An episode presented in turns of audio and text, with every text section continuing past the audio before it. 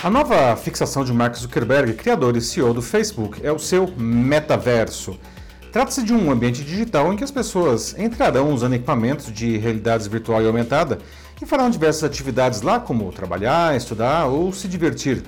Isso pode representar um grande salto para a humanidade com benefícios incríveis, mas quais são os riscos que pode embutir? Parece ficção científica, e por enquanto é. Ninguém sabe com certeza quando isso deixará de ser um conceito e passará a ser um produto acessível às massas. Entretanto, precisamos saber se as pessoas estarão prontas para viver nessa realidade alternativa. Afinal, se tanto já debatemos sobre os efeitos da exposição exagerada às redes sociais, o metaverso pode potencializar esses problemas. Eu sou Paulo Silvestre, consultor de mídia, cultura e transformação digital, e essa é mais uma pílula de cultura digital para começarmos bem a semana, disponível em vídeo e em podcast. Esqueça as videochamadas que se popularizaram na pandemia. O novo mundo de Zuckerberg permitirá que usuários sintam como se estivessem lado a lado, mesmo que na verdade estejam em países diferentes. Poderão ter o aspecto de que desejarem e o próprio ambiente será construído de acordo com suas necessidades. Todos poderão interagir com o que estiver ali como se tudo realmente existisse. Bom, quando eu vi a proposta, eu me lembrei do Second Life, um mundo virtual lançado em 2003. Apesar de ter pretensões muito menores que as do Zuckerberg, ele foi revolucionário a permitir que qualquer usuário criasse um mundo digital em que entrasse e interagisse com outros. A diferença fundamental é que o Second Life continuava sendo algo apenas como um game, enquanto a proposta atual permite que o usuário entre no ambiente e interage com, a, interaja com, com elementos ali graças às realidades virtual e aumentada que agora estão disponíveis. Né? Apesar de ainda funcionar hoje, o Second Life tem poucos residentes, como seus usuários se autodenominam. O principal motivo para perda de interesse foi a necessidade de equipamentos poderosos e uma conexão muito rápida para que a experiência fosse boa. E isso estava fora do alcance da maioria das pessoas. Esse também é um problema do novo mundo do Zuckerberg. Os equipamentos de realidade virtual e aumentada ainda são caros e limitados, e uma boa conexão de banda larga ainda é restrita. Se a experiência imersiva não for realmente convincente, a grande vantagem do metaverso cai por terra. Não?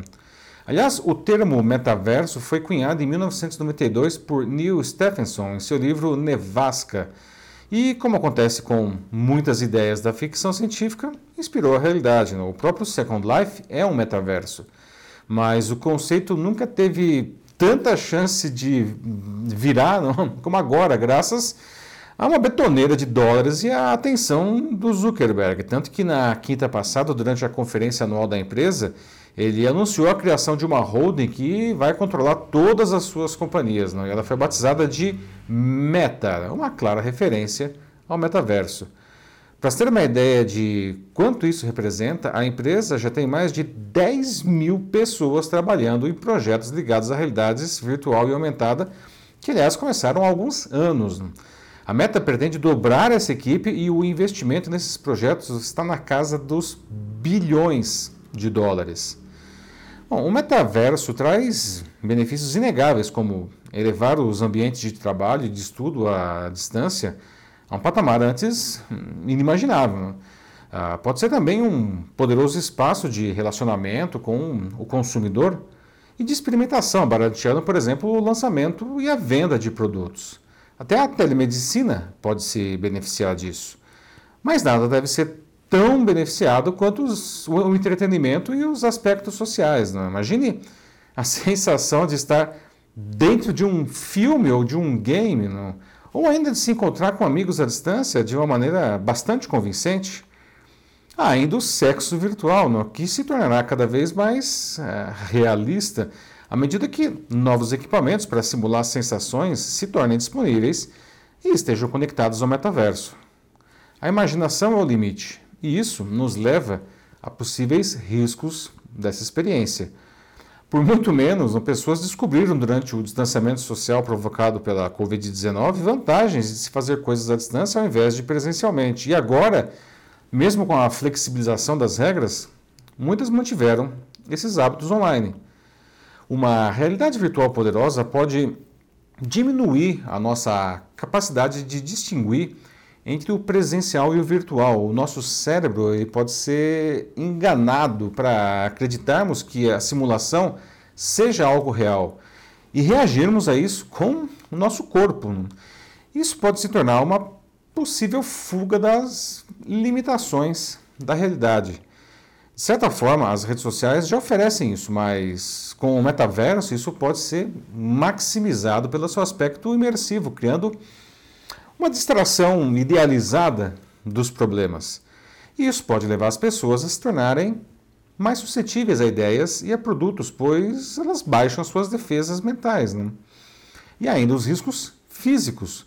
Durante uma simulação imersiva, as pessoas podem inadvertidamente se mover em um espaço à sua volta que não condiz com o que seu cérebro acha que está. Não. E o menor dos problemas que podem surgir daí são os tropeções. Do ponto de vista da saúde mental, estudos sugerem que uma exposição prolongada a uma experiência virtual tão profunda pode levar indivíduos a casos de, de comportamentos antissociais, violência, depressão e, no extremo, suicídio.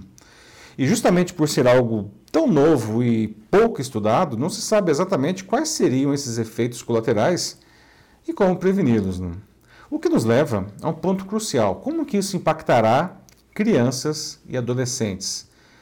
Uma das piores acusações contra o Facebook feita por Francis Hogan, uma ex-gerente da empresa que vem fazendo delações nas últimas semanas, é de que o Facebook sabe que o Instagram acentua problemas de saúde mental em adolescentes, especialmente em meninas, e faz muito pouco para prevenir isso. Com o metaverso, esses problemas na formação dos mais jovens podem se tornar exponencialmente maiores. Não? Como suas capacidades cognitivas ainda estão em formação, a diferença entre realidade e simulação se torna ainda mais difusa tanto que empresas que produzem essas tecnologias sugerem que não sejam usadas por quem tiver menos que 13 anos. Mas como garantir isso? Os jovens são, portanto, ainda mais suscetíveis aos estímulos que recebem em realidade virtual, o que cria preocupações não apenas em questões uh, comerciais, mas também, por exemplo, bullying, né, cyberbullying e até pedofilia. Para tornar a situação mais dramática, é muito difícil monitorar um ambiente tão dinâmico. E vale destacar que Zuckerberg deseja criar estratégias para atrair e reter o público mais jovem. Né? Isso é fundamental para o seu negócio. À medida que o metaverso ocupe mais espaço em nossas vidas, todos esses aspectos precisarão ser cuidados. Não? Sem falar que, caso se torne realmente um recurso importante para o trabalho e para o estudo, pode provocar um novo tipo de abismo social, separando aqueles que conseguirão aproveitar a simulação daqueles que não terão como fazer isso. Não deixe de ser curioso todas essas novidades aparecerem justo quando o Facebook passa pela sua maior crise de reputação, que pode levar à divisão da empresa e até na queda de Zuckerberg do posto de CEO. Se o metaverso der certo, isso pode ampliar ainda mais a dominância que ele tem sobre as pessoas e as empresas do mundo inteiro. Não? E ele pode emergir como um visionário. Não? Mas, se der errado, pode entrar para a história como um vilão que destrói democracias e vicia pessoas. É uma aposta alta. Do nosso lado, o que importa é que o mundo online não se torne mais importante que o real. Os valores que realmente contam estão aqui, não, do lado de fora e não devem ser simulados ou sintetizados. É isso aí, meus amigos. E você sabe afinal o que são as realidades virtual e aumentada? Já teve alguma experiência com ele, com elas? Gostaria de saber como usá-las de maneira produtiva e segura em seu cotidiano? Se precisar de ajuda nisso, é só mandar uma mensagem aqui para mim. Eu sou Paulo Silvestre, consultor de mídia, cultura e transformação digital. Um fraternal abraço. Tchau.